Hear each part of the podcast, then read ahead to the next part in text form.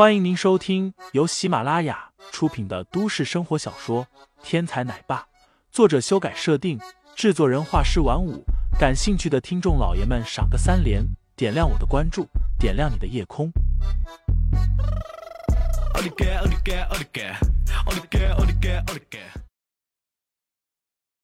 第一百七十九章，特异功能下。你把我的同事放了，我给你个公平决斗的机会，否则，你的这个女伴马上死。光头大汉一脸的自信，他是这个船上的顶尖高手之一。刚刚正在自己的房间休息，没想到被林飞这么一吵，竟然被吵醒了。别看林飞一路见房间就闯，如入无人之境，但其实他还没有遇到真正的高手呢，所以才一路闯得这么顺利。光头大汉出来的时候，见到林飞已经抓住了梁志华，于是顺手就将陈月抓了过来。在光头大汉看来，此刻双方都有人质。这样才有和平对话的资格。好，我给你这个机会。林飞抬手就将梁志华扔了过去。反正对他来说，有没有人质无所谓，而光头大汉有没有人质，林飞同样无所谓。呵呵，狗汉子，可惜不够聪明。我可以放了你的同伴，但是我的同事放不放人，就是他们的事了。光头大汉冷笑出声，同时将陈月交给了自己的同事。梁志华急忙上前，一把抓住陈月，然后将一把匕首放在了陈月的脖子之上。显然，只要林飞敢有异动，梁志华立刻就要杀人。在船上闹事，无论什么人都是死路一条。光头大汉又怎么可能轻易的放出陈月？不过，林飞并不在乎，在他的眼里。这些人此刻都已经是死人了，出手吧！林飞站在那里一动不动，脸上带出来一股似笑非笑的笑意。你去死吧！光头壮汉晃动着小山般的身躯，冲着林飞冲了过来。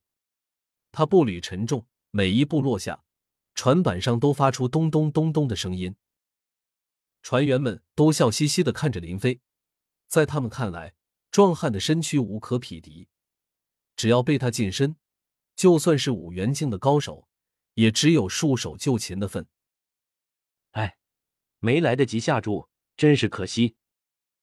有船员惋惜道：“船上抓捕客人的机会并不多，光头大汉每一次出手都会有人出手下注，赌多长时间可以将客人抓住。现在光头大汉这么快出手。”他们想赌也没有多少时间了。然而下一刻，现场的所有船上的员工都呆住了。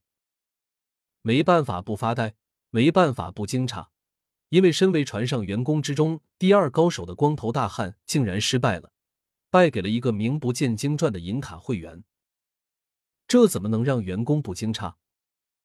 就在刚刚的一瞬间，光头大汉来到了林飞的身边，就在他双手合拢。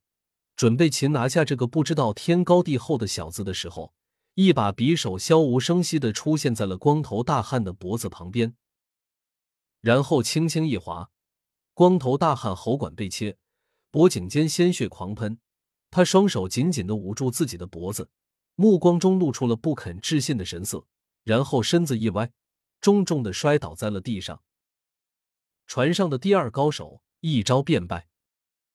所有人都吓得呆滞了。这一刻，虽然游轮上还有保安，但是没有几个人有光头大汉这样的身手，因为大部分的保安都被大副召唤走了。梁志华此时更是吓得两腿发抖，他将手中的匕首轻轻晃了晃，慌乱的叫道：“你别过来，不然我杀了他！”林飞第一双眼睛似笑非笑。盯着梁志华道：“你可以试试。”梁志华怒吼：“你别逼我！”说着，他手上用力，希望给林飞些压力，以便自己摆脱险境。